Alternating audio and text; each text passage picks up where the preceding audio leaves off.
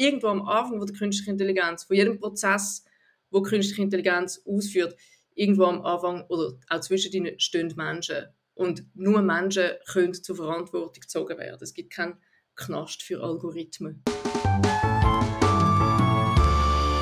Hanbecks trifft. Dorothea Bauer, mein heutiger Gast. Ich freue mich schön, dass du da bist. Herzlichen Dank für die Einladung.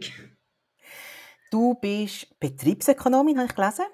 Ökonomen haben ähm, bis dato jetzt bei mir nicht unbedingt den Ruf gehabt, nachhaltig zu sein und irgendwie wahnsinnig viel mit Ethik zu tun. Ich möchte dir jetzt nicht näher treten damit. Aber wie kommt es, dass du den Abzweiger gemacht hast in die Richtung? Ja, ich darf mich da gerade selber entlasten. Also ich habe tatsächlich äh, mal angefangen, BWL studieren, Betriebsökonomie mhm. an der Uni Zürich im letzten Jahrtausend. Ich gebe aber zu, ich habe es nach zwei Jahren so langweilig gefunden, dass ich einen Weg rausgesucht habe. Und der Weg hat mich dann tatsächlich von Zürich an die HSG geführt, wo man jetzt könnte denken, das ist ja vom Regen in die Traufe, wenn es um ja. den schlechten Ruf von Ökonomen mhm. geht. Aber an der HSG habe ich über damals können wechseln und die zweite Hälfte vom Studium ist Staatswissenschaften, hat das damals geheißen. Heute heißt es International Affairs äh, ablegen. Und das ist dann eben eine Kombination von Politikwissenschaften, Volkswirtschaftslehre und äh, Recht. Das heißt, ich habe noch sehr interdisziplinär quasi fertig studiert, weil Betriebsökonomie mich gelangweilt hat. Und dann bin ich so im Spagat zwischen Wirtschaft und Politik und habe sehr viel irgendwie immer so äh, Versuche gehabt. Ich habe in der Privatwirtschaft mal versucht nach dem Leads in einer Consulting-Firma, bin nach zwei Minuten schreiend davon gelaufen. Ich habe es nicht vertreibt damals. Ich bin jung und frech gewesen. und das hat irgendwie nicht gepasst. Und dann habe ich es noch versucht im Marketingkurs und bin auch wieder schreiend davon gelaufen und dann habe ich zurückgezogen in den Elfenbeinturm und bin einfach im Spagat verhört, nämlich in der Wirtschaftsethik. Und können quasi die ethischen Fragen von der Wirtschaft anschauen und sowieso eben Politik, Wirtschaft wieder zusammenbringen. Und äh, das ist äh, quasi äh, die Position, in der ich jetzt seit ja, ein paar Jahrzehnten eigentlich verharre. Und ich möchte es ja nicht mehr aufgeben. Schau, jetzt sind wir dieser Sache schon ziemlich schnell, ziemlich viel näher gekommen. Ich würde dich gerne ein bisschen besser kennenlernen, und zwar indem ich mit dir eine virtuelle Seite von meinem Freundschaftsbuch ausfülle. Ich frage, du antwortest. Bist du bereit? Ja. Mein Freundschaftsbuch. Also, wir fangen von vorne an. Dein Name ist? Dorothea Rahel Bauer. Deine Freunde nennen dich? Doro. Geboren bist du in Basel, Stadt. Aufgewachsen bist in In Basel, in Stäfa und in Winterthur. Vor allem in Winterthur. Dein Lieblingsschulfach war? Jetzt mach mir unbeliebt. Latein. Sorry, tut mir leid. Deine, Hen deine Henkersmahlzeit wäre? Ein Dreigänger von Chips, Pizza und Gummibärli. Deine Lieblingsmusik wird gespielt von? Alles, was irgendwie French Electro Indie Pop ist auf Spotify. Welches Land, das du noch gar nicht kennst, würdest du gerne mal bereisen? Oh, äh, extrem viel. Äh, ich kann nicht mal einen Fokus setzen. Ich bin so neugierig, also ich würde glaube fast in jedes Land der Welt gehen. Auch auf alle Kontinente? Ja, auf alle Kontinente. Also jetzt reden wir noch nicht über die Nachhaltigkeit, aber ja, ich würde auch auf alle Kontinente gehen. Mit welcher Person aus Politik, Kultur oder Wirtschaft würdest du gerne mal in aller Ruhe reden äh, da gibt es auch extrem viel, aber ja, nehmen wir jetzt mal eine coole Frau, so eine, so eine Sanna Marin, da, die noch äh, finnische Ministerpräsidentin, die coole Kombination von Politikerin und Rockstar, finde ich irgendwie recht äh, spannend. Das Kinderlied, das dir als allererstes in den Sinn kommt, heisst? Frère Jacques. So hat man dann ah, damals gesagt. Niveau. Okay. der Frère Jacques, genau. Nicht verstanden, aber mitgesungen. Ja. Ich habe am 22. Januar, ist mein, einer meiner allerersten Podcasts ist mit dem Carpi und ich habe mit ihm über künstliche Intelligenz geredet. Und ich habe das Gefühl, jetzt, vier Monate später, ist schon alles total überholt und outdated. Also man könnte eigentlich von vorne anfangen. Die Entwicklung in dem Bereich ist extrem rasant unterwegs. Macht dir das manchmal Angst? Nein, also Angst macht es nicht. Ich finde es auch wahnsinnig anstrengend, weil äh, ich selber teilweise total irre Erwartungen habe an mich, dass ich mit allem muss mithalten muss. Also alle Mhm. News und alle neuen Meinungen dazu lesen und alle neuen Horrorszenarien und Heilsversprechen gleichzeitig verarbeiten. Nicht nur zur Kenntnis nehmen, sondern auch ethisch bewerten und scharf analysieren. Und das ist so, das ist wirklich einfach unmöglich. Jetzt von der Anwendung her, ja klar, also die Entwicklung, ja, sie ist beeindruckend, aber dort habe ich ja nicht den Anspruch, dass ich jede Anwendung muss im Detail irgendwie nachvollziehen und irgendwie implementieren bei mir, zum Glück.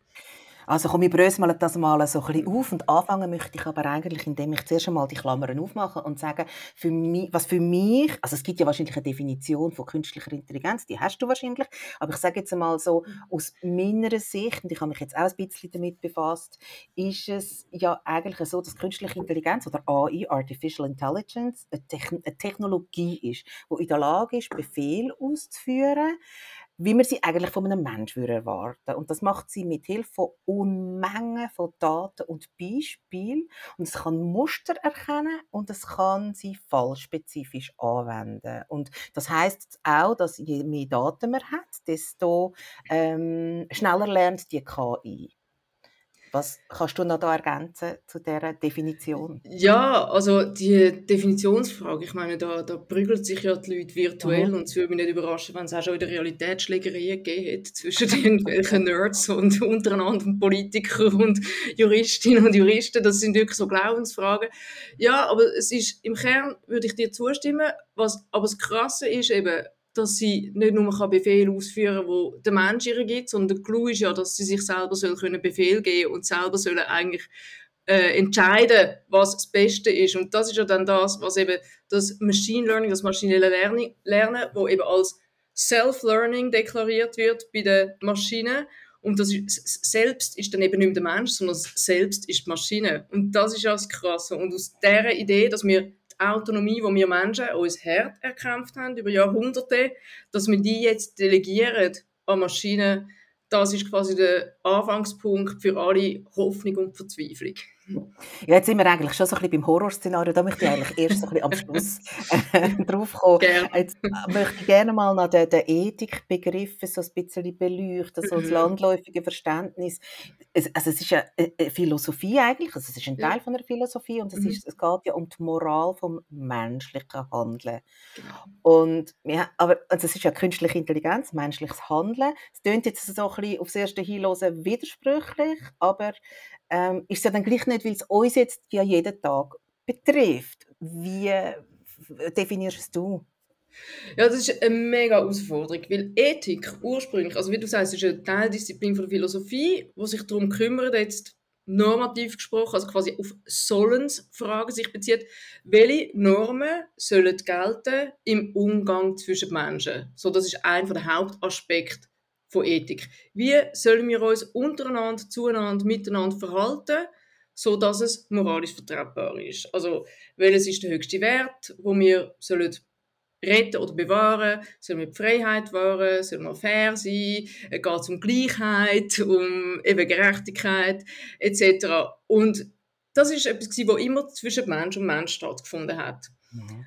Ursprünglich sogar, ich meine, weißt, vor irgendwie zweieinhalbtausend Jahren, so Aristoteles, äh, sind sogar nur die als moralische Akteure wahrgenommen worden, also mit moralischen Rechten und Pflichten, wo irgendwie auf der Polis in Griechenland irgendwelche Männer mit Grundstückbesitz und so. Und dann hat sich die moralische Gemeinschaft schrittweise ausgeweitet, dass zu den Männern tatsächlich auch noch die Frauen erkannt worden Sogar, sind. gell? Tatsächlich, ich weiß jetzt nicht in welcher Reihenfolge, oder? das ist ein bisschen unterschiedlich auf dem Planet. Ja. Dann sind tatsächlich Sklaven sind befreit worden und sind auch als Mhm. Menschen anerkannt worden. Dann Mhm. sind Homosexuelle dazugekommen, dann Mhm. sind, also wirklich jegliche, man nennt das Befreiungsbewegung, das heißt, der Mhm. Kreis von moralischer Gemeinschaft hat sich erweitert.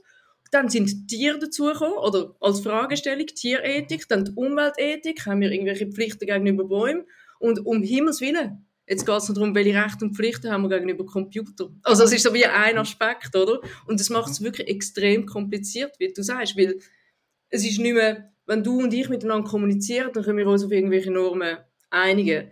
Aber wenn jetzt eine Blackbox, und das ist das Problem von dem Machine Learning, wo der KI zwischen uns steht, wo vermittelt zwischen uns. Wenn du jetzt dich für einen Job bewirbst, bei Bauer Consulting, stellt niemand da, sorry, aber, äh, und ich nutze KI, um dein CV aussortieren, oder, oder, oder scannen, und das fällt noch ein Entscheid über deine Eignung, dann ist wie die Frage, welche Rechte hast du als Bewerberin gegenüber dem Algorithmus? Welche Pflichten mhm. habe ich als die, die den Algorithmus einsetzt, um andere Menschen zu beurteilen? Also das ist wirklich extrem komplex.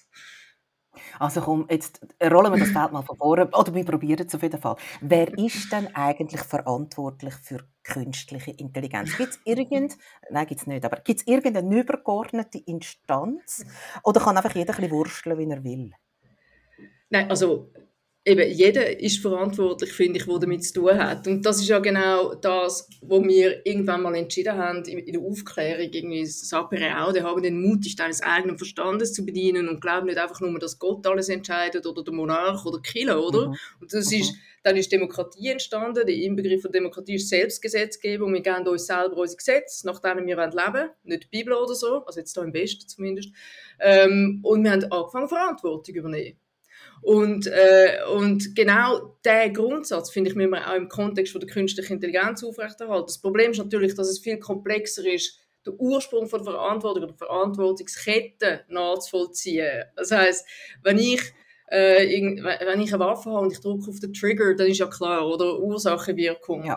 Aber je mehr wir eben auch Verantwortung delegieren und eben die Maschine als verantwortungsfähigen Akteur anerkennen, finde dort fängt das Problem an. Weil letztlich irgendwo am Anfang von der künstlichen Intelligenz, von jedem Prozess, wo künstliche Intelligenz ausführt, irgendwo am Anfang oder auch zwischen ihnen stehen Menschen. Und nur Menschen können zur Verantwortung gezogen werden. Es gibt keinen Knast für Algorithmen oder so. Wer profitiert denn am meisten von der künstlichen Intelligenz? Gibt es eine Menschengruppe, gibt es eine Branche, gibt es, eine Berufsgruppe, wo du sagst, ja, ähm, das sind jetzt die, also, weißt, also wenn es um Ethik geht, ist ja das vor allem das, was die Leute im Moment gerade interessiert. Verliere ich meinen Job? Ähm, ja, genau. Übernimmt irgendwann einmal eine Maschine meinen mein, mein Job, den ich ausführe? Und eben, wie funktioniert denn das, wenn wir gerade so auch bei der Verantwortung sind? Also wir wollen ja noch nicht über Dystopie reden, aber ich glaube, am meisten profitieren mhm. genau die gleichen, die jetzt Angst haben, dass eines Tages davon ausgelöscht werden.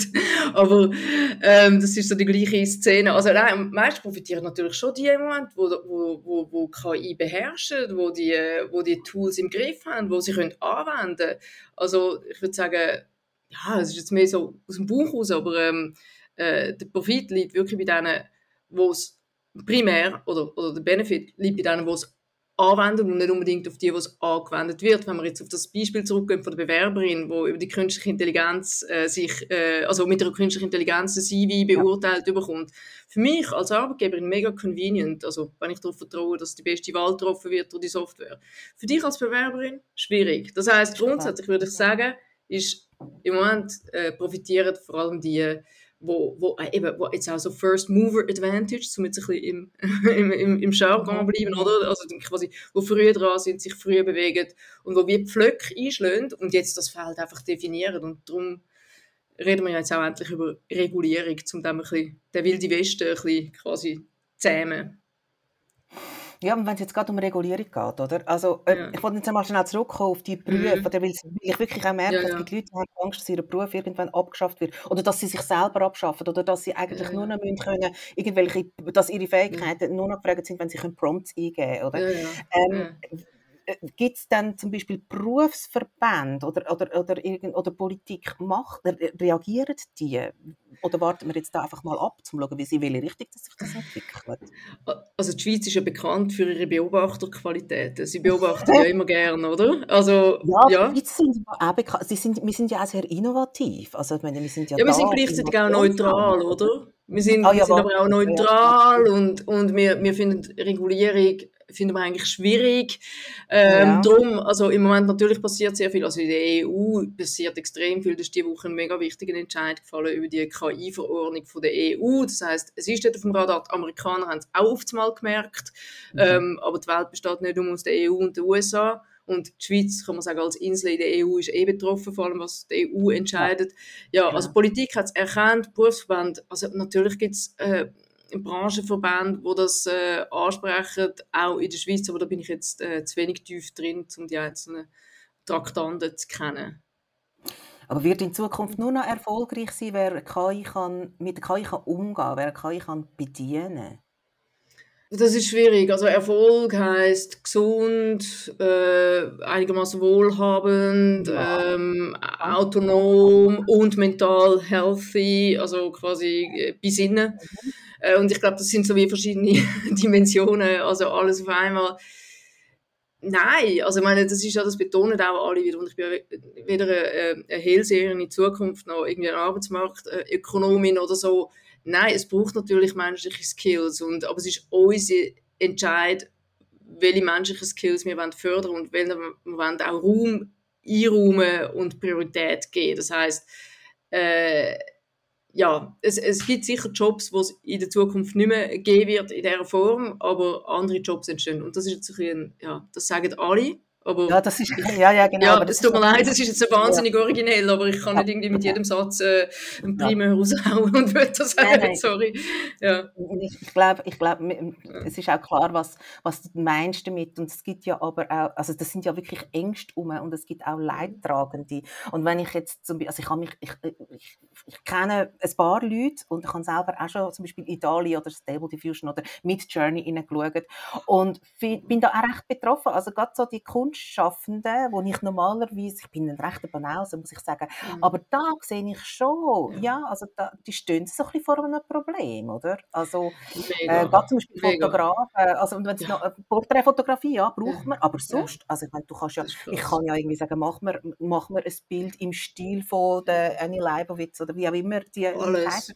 Und da fragt man sich schon, ähm, wie das, das dann wird rauskommen für die Kunstschaffenden. Das also das, also gut, Kunst, menschlich gemachte Kunst hat hoffentlich immer irgendwie noch einen eigenen Wert. Ich denke immer, ich habe Umweltethik unterrichtet, vor Jahren an der HSG sehr lang.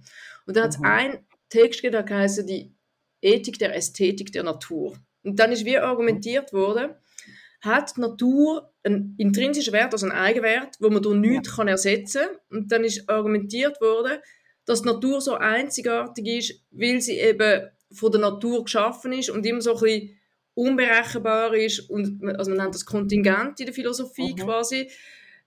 Nach allem, was wir wissen, ist im Juli schönes Wetter in der Schweiz, aber es kann genauso gut sein, dass es im Juli auch schneit. Also so, oder? Und es ist die Natur mit ihrer, erstens mit ihrer äh, Sinnesvielfalt, wo sie die Ohren anspricht, die Augen, die Nase, haptisch, alles, ähm, die ist so einzigartig und das ist darum schützenswert. Die kann man niemals mit Artefakten vollkommen anbauen.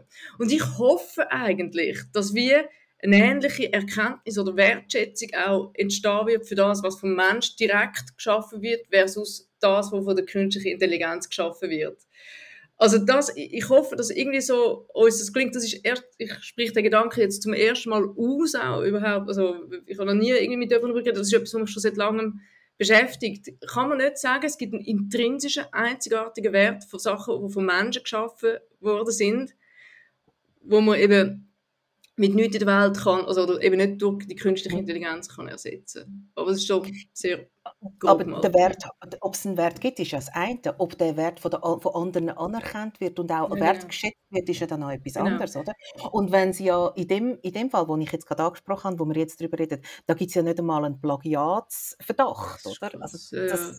das ist, sowieso krass. Also, und darum ist jetzt wirklich eine Regulierung jetzt mal sehr pragmatisch, mhm. ist einfach wichtig. Ich, ich weiß nicht, wie das durchsetzbar ist. Also ja, indem man gerade auf der Ebene quasi von diesen grossen Programmen vor jetzt bei Text, ChatGPT oder bei Delhi auf Bildebene, äh, dass man dort gerade eine Regel setzt und sagt, hey, look, ihr, ihr könnt überhaupt nur ähm, auf dem Markt, wenn ihr irgendwie die Copyright-Frage geklärt habt. Weil wenn dann mal etwas geschaffen ist mit ChatGPT oder mit Delhi oder Stable Diffusion, dann weiß ich ja nicht mehr. Also das ist mal Regulierung, das ist halt sehr pragmatisch und man kann die Menschen nicht dazu zwingen, menschliche Kunst besser zu finden als KI-Kunst. das ist auch nicht, das ist auch nicht moralisch. Also, es gibt glaube sogar irgendeinen Ausdruck von Human Supremacy, dass man irgendwie die Menschen als eben Übermacht quasi definiert und das ist dann auch nicht wieder irgendwie gut. Ich finde zwar die Menschen als Übermacht gegenüber Maschinen zu positionieren mhm. sehr wohl, sehr legitim. Mhm. Von dem her, ja, kann man sagen, ich bin ein Human Supremacist, Ähm, jetzt im Unterschied zu Menschen über Tiere oder Menschen über Natur oder so. Aber ähm, ja, man kann, äh, äh man kann ja die Menschen nicht dazu äh, zwingen. Also was sie konsumieren oder was sie, für was sie eben Geld ausgeben und, und ja, das ist extrem schwierig. Jetzt haben wir einen kurzen Exkurs gemacht da auf, auf Umwelt und das bringt mich mhm. noch zu einer anderen Frage. Ist, wie, wie, wirkt sich KI auf die Umwelt aus? Und zwar jetzt ganz pragmatisch. Ähm, wie ist es mit den Ressourcen? Es sind Unmengen von Daten, die gespeichert werden. Ähm, macht das überhaupt etwas aus oder ist das total vernachlässigbar? Also nein, es gibt ein Buch, ich habe es eben leider nicht gelesen, aber das ist ein Lesetipp an mich selber, Atlas of AI von der, glaub, Kate Crawford, wo genau darlegt, was eigentlich künstliche Intelligenz, wo uns so virtuell, so irgendwie ja. untastbar, ungreifbar vorkommt, wie die das eigentlich, nicht, die, ja, die ist in der mhm. physischen Welt verankert. Hey, das ist mhm. Hardware, das ist irgendwo eine Mine im Kongo oder wo auch immer, typischerweise in sehr armen Ländern, wo der, der, der Rohstoff äh, der Fluch von Rohstoffen eben an der Bevölkerung nicht so gut mhm. kommt und so. Das sind extrem lange, komplexe Lieferketten, äh, bis hin zu diesen Datenarbeiterinnen und Arbeitern, den Ghost Workers, die für sehr wenig mhm. Geld irgendwie alles müssen trainieren müssen, das Human Feedback eingeben, damit wir nicht mit allem irgendwie ungefiltert konfrontiert werden, wenn wir gemütlich daheim wollen, irgendwie einen Text schreiben, das nicht gerade irgendwelche Nazi Shit, sorry, rauskommt. Mhm. das sind andere Leute, die das für uns vorfiltern. Mhm. Genau, mhm. also das heisst, und, und dessen finde ich, müssen wir uns extrem bewusst sein. Das heisst, ökologisch, also erstens, ähm, ökologisch äh, hinterlässt es auch Spuren, der ganze Prozess. Äh, das ist sehr viel Hardware, die da gebraucht wird. Aber gleichzeitig, ich weiß nicht, ob ich das kann erwähnen finde ich es irgendwie auch noch sehr tröstlich, dass die künstliche Intelligenz so hart abhängt von der physischen Umwelt, die wir geschaffen haben, weil irgendwie, ich finde, das mindert die Chance, dass sie uns alle auslöscht. Sie ist auch verletzlich. Ja, ja genau. Ich finde es auch schön. Weil es hat so etwas Irdisches, gell? Ja, das ist, also, das ist auch nur, oder? Ja, genau. genau. Es, genau. Es seltene Erde zu genau. Ja, genau. Das ja, irgendwie so etwas, oder? Genau. ja. Ähm, zum, zum KI verbessern braucht es ja, ich habe es schon ein paar Mal jetzt angesprochen, unfassbar viele Daten. Ja. Heißt das für uns, für die Zukunft, dass alles, was wir machen, tracked wird, es wird alles überwacht, alles gespeichert, werden wir zu einer total gläsernen, transparenten Gesellschaft? Äh, also nein, also der Entscheid darüber, was tracked wird und was gespeichert wird, fehlen mir zumindest in demokratischen Staaten immer noch bis zu einem gewissen Teil selber über unsere Gesetze. Und, also erstens mal auf Gesetzesebene und das zweite ist Ebene Habits. Also es gibt tatsächlich noch Leute ohne Smartphone. Es wird zwar immer schwieriger, das ist glaube ich wirklich sehr, sehr schwierig und ich könnte es mir nicht vorstellen, ich bin süchtig, es ist in den Zug. Aber, ähm, aber äh, das heißt äh, eben, was alles trackt wird, was alles ähm, aufgezeichnet wird und so, das, das sind ja letztlich einerseits politische und andererseits persönliche Entscheidungen. Was ich aber letztlich gehört habe, ist natürlich, dass äh, zum Beispiel eben ChatGPT, oder, schafft jetzt ganz viel Text. Die Text fließen ja auch wieder ins Internet ein, also ins Internet, das klingt ein bisschen primitiv, aber ja, fließen ja, auch wieder ins Internet ein. Und dann trainiert sich ChatGPT je nachdem selber weiter auf dem, was es selber mhm. geschaffen hat. Das heißt, es entstehen ja auch neue quasi virtuelle Daten, die man gar nicht muss einen Menschen überwachen muss, also zumindest auf mhm. Textebene, aber auch auf mhm. Bildebene. Das heißt, es ist ein Selbstläufer es wird wahnsinnig abstrakt. Ich möchte aber noch mal schnell aufs andere zurückkommen. Du hast vorher gesagt, ja, in demokratischen Ländern entscheiden ja wir. Jetzt ist meine Frage dann konsequenterweise, sind dann Drittel Weltländer zum Beispiel oder ähm, Länder, wo vielleicht nicht ganz so demokratisch sind, sind dort die Leute eher benachteiligt, weil bei ihnen die Sensibilisierung zum Beispiel auf Datenschutz noch nicht so ausgereift ist? Ja, also grundsätzlich, das ist auch nichts Neues, dass Diktaturen nur funktionieren, wenn sie die Menschen überwachen und drangsalieren. Das ist, äh, ja, quasi von dem her ist KI ist das Opium für den Diktator, oder? Also, der, das ist dem für den Sagen. Also, kann die Leute noch besser irgendwie überwachen. Grundsätzlich äh, würde ich sagen, ja, dass je weniger Demokratie, je weniger Sensibilisierung, äh, je weniger Rechtsstaat, äh, desto größer Gefahr natürlich von der Ausbeutung wir sind auch nicht gefeit davon, aber einen Teil haben wir in der eigenen Hand. Ähm, aber dann wiederum gibt es ja auch wirklich, also die ärmsten Länder sind ja nicht irgendwie äh, technoide Diktaturen, aller, jetzt, ich nenne jetzt mal China, ich will nicht einfach so sagen, China ist Mhm, reine. Diktatur, aber so jetzt mal auf, auf äh, ähm, einfachem Niveau, sondern gibt es ja ganz viele Länder, die nicht mal irgendwie eine Konnektivität haben, wo so eine Überwachung äh, also erlaubt oder einfach die Infrastruktur, ich meine, das ist, auch, das ist für mich eigentlich natürlich äh, schade, dass die keinen wirklich ähm, ähm, fließenden Zugang haben zu, zu den technischen Ressourcen, was Leben ja auch viel einfacher machen. Aber es ist aber gleichzeitig auch wieder ein bisschen tröstlich, weil es es äh, sehr verletzlich macht in der Anwendung, auch für die bösen Menschen, oder? Also solange Technologie nicht nahtlos, lückenlos funktioniert, ähm, ist es auch schwieriger, die totale Überwachung durchzuführen. Also, das ist so ein bisschen Ja, das ist, das ist sicher Ja, so. Ich möchte jetzt aber gleich noch schnell, ich, ich, ich Ja, möchte ja. da schnell, ich möchte ganz kurz eine Geschichte erzählen. Und zwar ähm, hast du vielleicht mitbekommen, ich bin adoptiert und ich habe dann aber Ja. irgendwann meine Familie wieder gefunden. Und ich bin dann 2004, 2005, ähm, habe ich relativ viel Zeit in Korea verbracht. Also das ist jetzt wirklich meine Geschichte. Und ich habe einen jüngeren Bruder, das habe ich nicht gewusst, viel Begeisterung, sieben Jahre jünger und ganz ein cleveres äh, Kerli, hat ähm, recht Karriere gemacht, also für koreanische Verhältnisse wirklich eine gute Karriere angelegt, hat, er arbeitet bei Samsung Electronics, ähm, ist Chemiker. Und ich meine jetzt eben darum zum Bogen schlagen, wegen, wegen Korea ist keine Diktatur mehr, schon lange nicht mehr, also wirklich schon sehr lange nicht mehr. Ähm, hatte mal so diktatorische Züge gehabt. 2005 habe ich ihn mal besucht, da hat er ganz eine neue Wohnung gehabt. Und zwar ähm, hat in einer Stadt, die heißt Asanji, und die ist quasi gebaut worden neben Samsung. Das ist so Display City. Er ist Chemiker, hat dort äh, bei den LCDs geschafft, hat eine Wohnung gekauft über also das, die, die Konzerne, die grossen ähm, asiatischen, das sind ja, das sind ja so Mischkonzerne, die machen alles, von Zahnpasta mhm. bis, bis zu Autos. Ähm, hat über eine Bank, wo auch der Samsung, also seinem Arbeitgeber gehört, hat dort die Hypothek gehabt, hat in dem Haus, wo Samsung gehört, äh, eine Wohnung gekauft. Ähm, die Tiefgarage hat er natürlich sein Auto gehabt, wo auch, also du weißt, you name it, oder? Ähm, und dann hat er mir sehr, sehr stolz, das ist jetzt 18 Jahre her, hat er mir sein, seine Home äh, Automation, sein Display gezeigt und hat gesagt, ähm, schau jetzt, und da sehe ich genau, wie viel Wasser das ich brauche, ähm, wie viel Strom das ich brauche, wie viel Gas das ich brauche. Mir ist es im Fall, mir, ist, mir hat das Nackenhaar aufgestellt, weil ich gedacht habe, hey, das ist sein Arbeitgeber, denn sein Arbeitgeber weiß, wenn das der aufs WC geht und was für Fernsehsender das er schaut, oder? Und was ich damit will sagen ist, mein Brüder, wo ähm, wirklich ein, ein, ein wirklich eine, eine gute Ausbildung hat und bei einem guten Arbeitgeber ähm, schafft und wirklich eine gute Karriere gemacht hat, ist total begeistert gewesen, ähm, weil ihn einfach alle überwacht und hat den Gedanken noch gar nicht gehabt, dass Individualität zum Beispiel etwas sehr Wertvolles wäre und dass er das vielleicht ein bisschen besser müsste schützen. Und da gibt es ja noch ganz viele andere 50 Mhm. Millionen, fast 50 Millionen Koreaner, die nicht die gute Ausbildung haben und wo dann wieso instrumentalisiert werden. Das meine ich, oder?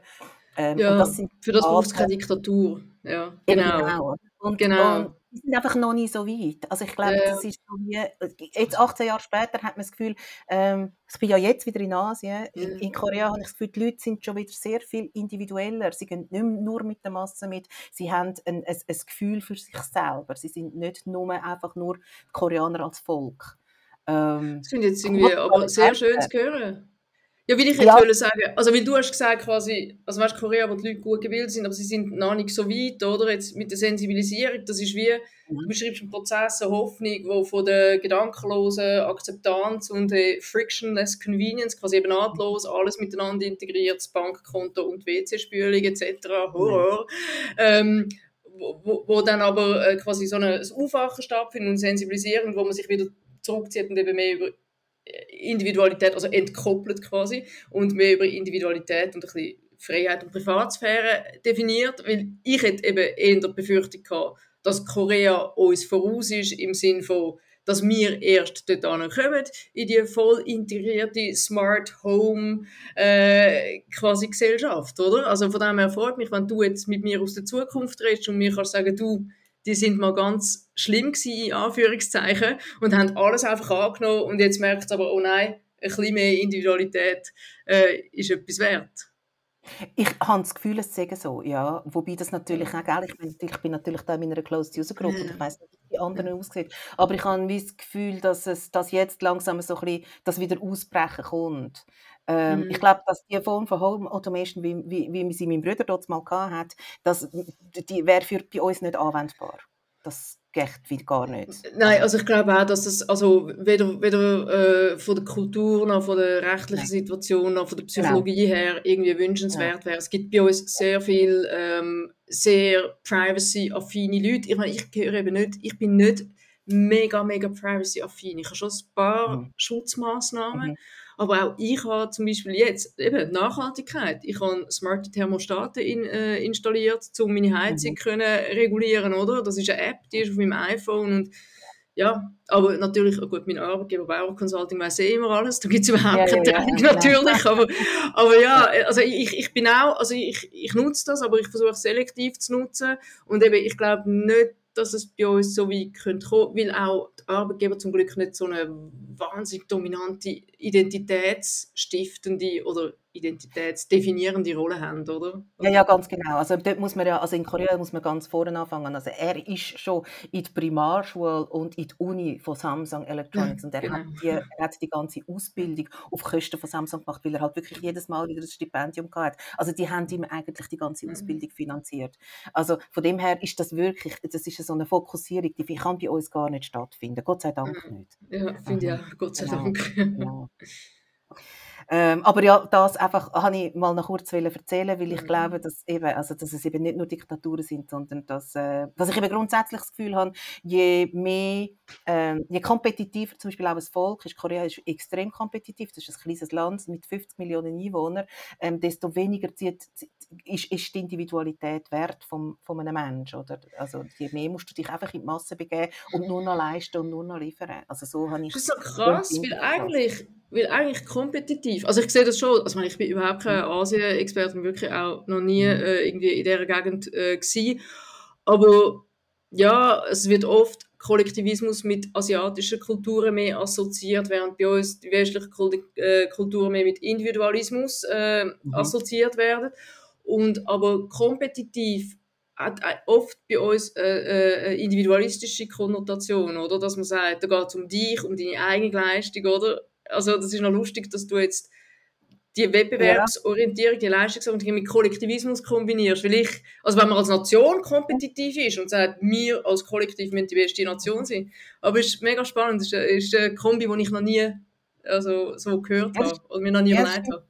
Das wirkt jetzt vielleicht ein bisschen widersprüchlich und sie haben beides. Sie sind ja wahnsinnig äh, ein stolzes Volk und ich glaube, sie sind auch wirklich stolz darauf, was sie erreicht haben seit, seit Koreakrieg. Aber Mhm. es ist auch so, dass also ja jeder ein Studium hat und dass du als Einzelner einfach ja. musst besser sein als der andere, das um irgendwo ja, einen Job zu bekommen. Nein, es fällt mir jetzt auch ein, das. Phänomen, ja, Mhm. das Phänomen Mhm. von Tiger Mom, oder? Das ist ja so ein Klischee, oder? Tiger Ja. Mom ist, ich glaube, Ja. irgendwie äh, äh, asiatischstämmige US-Amerikanerin. Das äh, oder der, der Drill auch von den Eltern auf Mhm. Kinder und so, Mhm. stimmt. Es gibt also dort die, die Art von eben Kompetitivität etc., auch im Individuellen, stimmt. Aber es ist so. Eigentlich denkt man immer, kompetitiv heisst, es geht um mich, um mein Ego, um meine Einzigartigkeit und um mein Rausstechen. Und das ist so im Westen libertär, alles vom Markt nur bestimmt, Mhm. oder Ellbögle, Haifischbecken und so. Aber ja, es gibt wahrscheinlich eben in Asien ist es, oder jetzt so, wie du es Es erlebst, in Korea anders geframed, aber mit gewissen ähnlichen Elementen. Ja. Genau, genau. Ich glaube, so können wir es so können stehen lassen. Ist künstliche Intelligenz für alle Menschen auf der Welt zugänglich? äh, zugänglich äh, zum selber anwenden, ähm, Ja. würde ich sagen, ja, also jetzt, jetzt offensichtlich, also, also jeder, der ein Smartphone hat, schon länger Mhm. und jetzt auch Mhm. die Generative AI, also die generative Mhm. künstliche Intelligenz wie ChatGPT, also ist ja gratis, also es kostet kein Mhm. Geld, es kostet vielleicht etwas anderes. Äh, Ja. Das heißt, äh, ja, äh, in dem Sinn, ja, sie ist zugänglich in der Anwendung, äh, also in der Nutzung und Mhm. ja, von dem her ist das jetzt das, was die anderen ja Demokratisierung nennen, ein bisschen komischer Begriff. Ja. Also ich frage es in, in erster Linie darum, weil ich, weil ich äh, eben auch so ein bisschen den Konflikt auf der einen Seite finde ich, man muss das wirklich allen zugänglich machen, damit irgendwie so Chancengleichheit und so weiter. Mhm. Und auf der anderen Seite finde ich aber, eben, wir haben es vorher von Künstlern gehabt, ich finde, eigentlich müssten die entschädigt werden. Aber in dem Moment, wo man für das dann, sei es nur ein, ein Microbilling einführt, Mhm. hat man eben schon die Chancengleichheit ja nicht mehr, oder?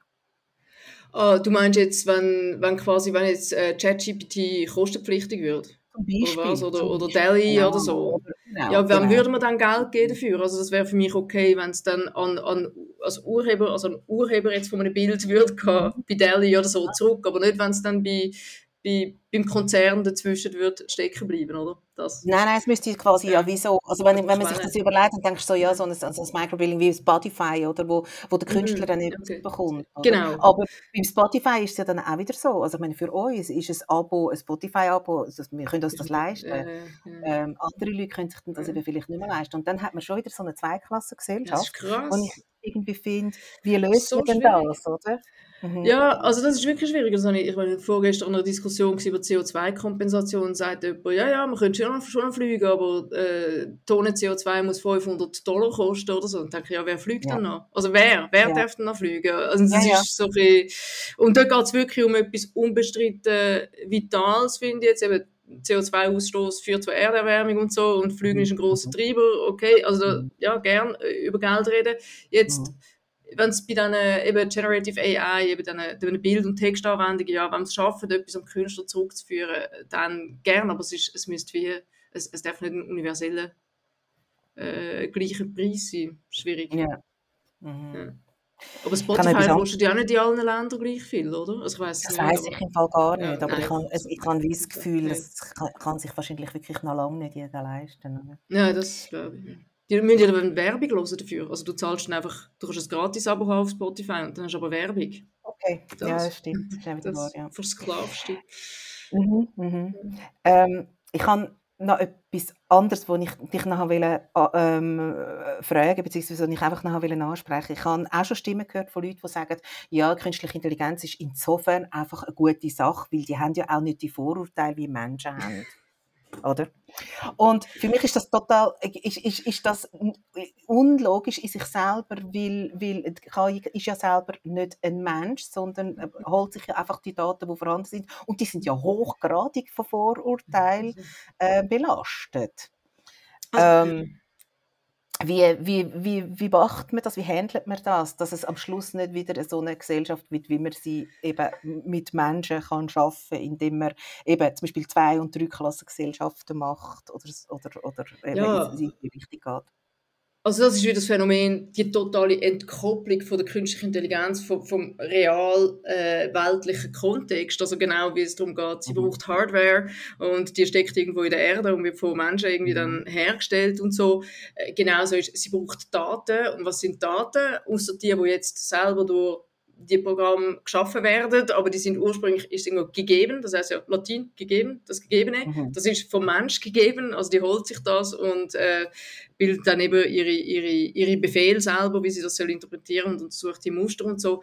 Ähm, ja, es ist glaube irgendwie für mich ein Ausdruck von der Verzweiflung am Mensch, wenn man behauptet, dass die künstliche Intelligenz besser sei als Menschen, weil sie vorurteilsfrei ist, weil es ist ja auch letztlich so, am Ende des Tages müssen wir Menschen miteinander klarkommen. Das kann uns mhm. niemand ablehnen. Also, was ist denn das für eine Idee, dass irgendwie wir uns vor uns selber müssen schützen und befreien also es ist so wie, also es lässt mich dann manchmal existenziell verzweifeln, weil jetzt ja auch schon die ersten KI-Girlfriends kommen und irgendwelche Männer finden, oh, endlich mal eine Frau, die nicht so schwierig ist und so. Also yeah.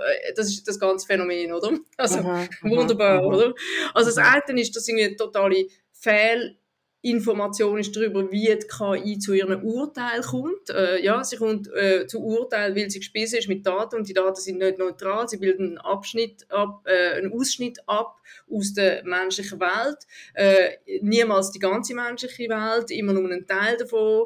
Mhm. Ähm, sie, sie bildet die Vorurteile ab, wo wir auch im, also vorher schon praktiziert haben und sie tut sie einfach mit einer Scheinobjektivität überlagern, wo ey, der Computer sagt, dann muss es irgendwie, ja, dann ja, muss genau. es objektiv sein, dann muss es neutral sein. Mhm. Also es ist Fehlinformation und das andere ist einfach das Psychologische. Hey, face it, am Ende des Tages sind du und ich in der Wildnis und irgendwie haben keine Konnektivität. Dann müssen wir von Mensch zu Mensch reden und irgendwie klarkommen. Also, totally lost, ja. oder? Ja, genau, total. genau, genau. Ja. Okay. Wir, wir haben am Anfang haben wir ja gesagt, es gibt auch noch so Horrorszenarien und ich habe gesagt, ich möchte erst am Schluss auf die Horrorszenarien kommen. Wir sind jetzt schon fast am Schluss und ich habe aber etwas, wo ich wirklich finde, äh, ich muss das unbedingt ansprechen. Mal angenommen, die künstliche Intelligenz biegt irgendwo falsch ab. Da sind wir ja nicht so weit davon entfernt. Das kann wirklich passieren.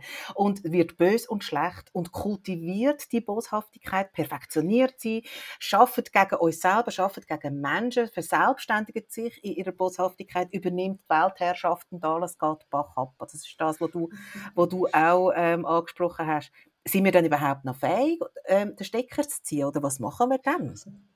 Es ist für mich extrem schwierig, überhaupt in diesen Szenarien zu denken. Also es mhm. sträubt mhm. sich alles in mir. Und das eine ist ein strategischer Entscheid. Wollte ich mir mein Leben versauen, über solche Sachen nachzudenken? Ähm, aber jemand muss. Ich denke selber schützen, okay, gut, schön, dass du das für mich jetzt übernimmst und vorbuchstabiert hast. Aber dann äh, äh, kicken alle Reflexe in mir rein und sagen, ich denke einfach, wie soll das gehen? Wie soll das, was soll überhaupt alles passieren, bis das so weit kommt, oder? Und darum kann ich gar nicht so weit denken, ob wir dann noch den Stecker ziehen weil für mich gibt es schon gar nicht die Idee von die künstliche Intelligenz als ein Akteur, wo dann, der muss ja noch embodied sein, der müsste ja wirklich einen Körper haben und sich selber können bewegen, weil, wie gesagt, aktuell ist das irgend auf Server äh, äh, verteilte Software, wo von menschlichen Inputs nicht nur Knopfdruck, sondern auch äh, Rohstofflieferungen, Hardware etc. abhängt. Also ich, ich kann mir einfach den jetzt mal ein bisschen euphemistisch gesagt, den Emanzipationsprozess von dieser mhm. künstlichen Intelligenz mhm. kann ich mir einfach nicht vorstellen. Und darum weiß ich auch nicht, wo dann der eine Stecker soll sein, wo wir müssten ziehen. Also ich weiß nicht, wo der Stecker sein aber, aber, aber das andere kann ich mir eben schon vorstellen. Also, weißt, Wie stellst du dir das vor, als grosser, böser Mann? Oder? Also, Nein, als, aber als du Box, kannst ja... Oder? Nein, aber du kannst ja als, es ist ja, es ist ja immer eine Frage von der Masse, von der Menge. Und du kannst ja gewisse Bewegungen, also ich, ich erinnere zum Beispiel an die K-Pop-Fans, wo die amerikanischen Wahlen beeinflusst haben, weil sie irgendwelche Tickets bestellt haben. Und so, und ich sage nur, wenn da jemand, wenn da jemand ansteht, mit ein bisschen charismatisch, ein bisschen, ähm, eine gute Persönlichkeit und, und Leute mobilisiert, wo, ähm, wo das Internet, ich sage jetzt mal das Internet, oder du weißt, was ich meine, speist mit Fehlinformationen. Ja. Und das einfach eine Flut ist an Informationen, dann werden die Informationen relevant. Ja, aber dann ist wieder am Anfang ist der Mensch. Mhm. Offensichtlich ja, ja, irgendein, irgendein psychopathischer Charismatiker, ich ja. nenne jetzt keinen Namen im realen Leben, wo wir ins hinkommen, ja. wenn da jetzt nicht äh, äh, böse mhm. oder? Und dann, dann ist äh, erstmals eben unsere Frage, wie wollen wir jemandem so viel Macht geben, oder? Also äh, darum irgendwie über Sensibilisierung und Bildung etc., mal auf einer individuellen Ebene. Dann das Zweite ist, also eingreifen oder, oder einfach äh, eben äh, vorwärts machen, um da äh, äh, kritische Distanz zu schaffen. Das Zweite ist eben über gewisse Regulierungen, ähm, natürlich das Internet, das ist grenzenlos und auch die KI-Regulierung jetzt von der mhm. EU, das ist ja auch irgendwo dann äh, nicht 100% durchsetzbar. Aber ich habe da einfach wie zu viel Hoffnung, dass, äh, da, da, dass, dass wir äh, niemals so homogen, schon gar nicht auf einer globalen Ebene sein werden, dass wir alle das Gleiche glauben. Das ist jetzt quasi der Vorteil von der Polarisierung, oder das ist ja Pluralismus, das ist der positive Seite. Also wir haben Pluralismus und der wird immer bestehen. Vielleicht gibt es einen geopolitischen Krieg zwischen den drei grossen Blöcken oder so. Also das ja, wird ja nicht okay. ausschließen. Das mhm. spielt ja auch eine Rolle, Geopolitik. Aber, aber der eine Weltdominant, der dann die ganze Spezies kann auslöschen kann, also mit seinen Anfangsschritten, oder, wo dann etwas in Gang setzt. Es geht, eben, es geht ja nur darum. ich mir nicht vorstellen. es geht ja eigentlich nur darum, dass, man, dass es eben im schlimmsten Fall Dystopien oder ähm, lange, dass man einen Impuls gibt und dann wird das zu einem Selbstläufer und dann hat man es eben nicht mehr unter Kontrolle. Ich glaube, das ist das, was Angst macht, ja. oder? Das stimmt. Es stimmt. Es geht mhm. nicht um einen Killerroboter, wo dann genau. ganz viele Babyroboter züchtet und die gehen alle durch die Welt. Nein. Und äh, so mhm. Black Mirror habe ich irgendwann mal müssen aufhören zu schauen wegen solchen Szenarien. Also wie gesagt, mhm. Selbstschutz, oder? Mhm. Ähm, genau, es, geht, es ist mehr, aber das ist dann wirklich auch ein sehr starkes psychologisches Phänomen, oder? Also, und, und da hoffe ich schon, dass einfach wir Menschen eben wieder zurück zur Aufklärung, auch, haben den Mut, deines mhm. eigenen Verstandes zu bedienen, oder? Dass wir wissen immer noch, hey, unser Verstand ist ist sehr viel wert und hat uns sehr weit gebracht. Er hat uns leider slash zum Glück auch so weit gebracht, dass wir jetzt solche Maschinen können ja. entwickeln können, die intelligenter sind als wir. Aber wir sind immer noch der Boss. Und das ist auch gut so. Aber du sagst eben immer noch, also wir lassen das mal noch offen. Ja, genau. Ich, ha- ich habe gerade heute, ähm, habe ich glaube auf Twitter, habe, das, habe ich das gelesen, dass jemand geschrieben hat, ähm, ChatGPT 4 ersetze bei ihm Wikipedia als Nachschlagwerk für zufällige Informationen. Was sagst du dazu? Es ist mega schwierig, weil, weil äh, ChatGPT ist ja nicht eine Quelle, wo man sagt, hat ein Autor verfasst, ist ja, wie wir wissen inzwischen, wir kennen alle den Begriff stochastisch jetzt, was wir in der Schule nie Mhm. verstanden haben, verstehen wir Ja. jetzt, genau, probabilistisch, genau. Ja, das tut ja einfach quasi äh, eben zusammenwürfeln. Und das ist, finde ich schon schwierig. Ich habe letztes Jahr auch eine Diskussion auf Twitter, darüber, eben die Verknüpfung von, von ChatGPT und Suchmaschinen, äh, das, das ist äh, ganz krass, weil ich bin mir jetzt bewusst, bin ich in ChatGPT, bin ich im Bereich von der Generative AI, wo einfach plausibel klingende Sätze mir vorschlägt und ich sage, das ist ein Vorschlag. Gehe ich auf Google und stelle eine Frage, habe ich sagen wir 20, auf der ersten, auf der ersten Seite 20 Treffer und wähle dann die Quellen aus, oder? Wo, wo mir am ehesten passt und ich weiß mehr oder weniger, wer der Autor ist hinter dieser Quelle oder ob es vertrauenswürdig ist. Und das ist, das ist mega schwierig. Also für Fakten, never, sicher nicht ChatGPT. Niemals. Aber weißt du, bist dir dessen bewusst Ja, und ich auch, aber das sind sich eben noch lange nicht alle. Und ich glaube, da haben wir Ja. ganz, ganz viel Nachholbedarf auch, zum einfach auch noch flächendeckend mal die Leute informieren. Und ich glaube, Ja, und ich finde es auch von den Tech-Konzernen, ich finde es ganz krass, wie die jetzt, einerseits sind die Tech-Konzerne in einem Wettrüsten und schneller, mehr, also das macht es ja immer schon, bigger, faster, higher, move fast and break things, oder? Und verknüpfen, bringen irgendwie die Generative AI noch auf Steroide, indem sie sie noch verknüpfen mit irgendwelchen Plugins und multimodal Mhm. und mit Suchmaschinen und all encompassing, also wirklich grenzenlos, oder? Gleichzeitig in der gleichen Szene, in der Textszene, gibt es jetzt die Leute, die aussteigen und sagen, oh, wir werden alle ausgelöscht, durch das, was wir erfunden haben, werden wir jetzt auch alle, alle sterben. Und ich finde so, hey, äh, crazy guys, spinnt ihr eigentlich? Also, Mhm. Ihr, sind, ihr sind, äh, äh, ihr sind quasi mitverantwortlich. Und die Gleichzeitigkeit von dem Hochrüsten, von diesem Oligopol, oder? Von diesem Tech-Oligopol und diesen Dystopien, das ist einfach kognitive Dissonanz, oder? Das Mhm, bringe ich fast nicht total. zusammen. Ja. Künstliche Intelligenz, gut. Ist das eine gute Sache oder nicht so? Ähm, doch, ich finde sie eigentlich, also so, so wie ich sie erlebe und äh, also aus meinem, äh, klar, Ausschnitt, eine privilegierte Position mit einem gewissen Wohlstand, einer Unabhängigkeit und ja, in einem demokratischen Staat äh, ist es für mich convenient, das heißt aber nicht, dass sie gut ist für alle und dass man da nicht äh, sehr, sehr genau muss anschauen, in welche Richtung es geht. Gibt es noch irgendetwas, was dir jetzt gerade noch unter den Nägeln brennt zu dem Thema, wo du jetzt sagst, das muss ich jetzt einfach noch gesagt haben? Nein. Nein, nein, ich hoffe, es ist nicht so zu, dystopisch. Ich bin ja sehr selten in der Rolle von der Optimistin in meinem Leben und oftmals merke ich, dass ich äh, ganz neue äh, Facetten an mir entdecke und äh, versuche, schön, ein bisschen positiv zu sein. Ja, es es hat Ja. lange gebraucht, aber oftmals Mhm. ist die Rolle da. Zum Schluss habe ich noch eine Frage. Also, falls wir uns jemals werden treffen, und ich hoffe, das wird der Fall sein, wenn ich dann von Asien zurückkomme, das geht aber noch eine Weile. Ähm, zu welchem Getränk darf ich dich einladen, Doro? Oh, zu einer Stange Bier. Das ist, weißt, was habe ich gesagt? Chips, Pizza, Gummibärli und eine Stange Bier. Total langweilig. Das ist total gut. Bin- okay, cool. Okay, danke dir gut. ganz, ganz herzlich, Ja. dass du dich genommen hast für den Podcast. Ich wünsche dir alles Gute und ich hoffe, wir treffen uns mal auf äh, die, das Bier und Das. Chips und Pizza und genau. Mhm. Ich freue mich auch sehr, wenn es klappt. Merci für die Einladung. Gute Zeit dir.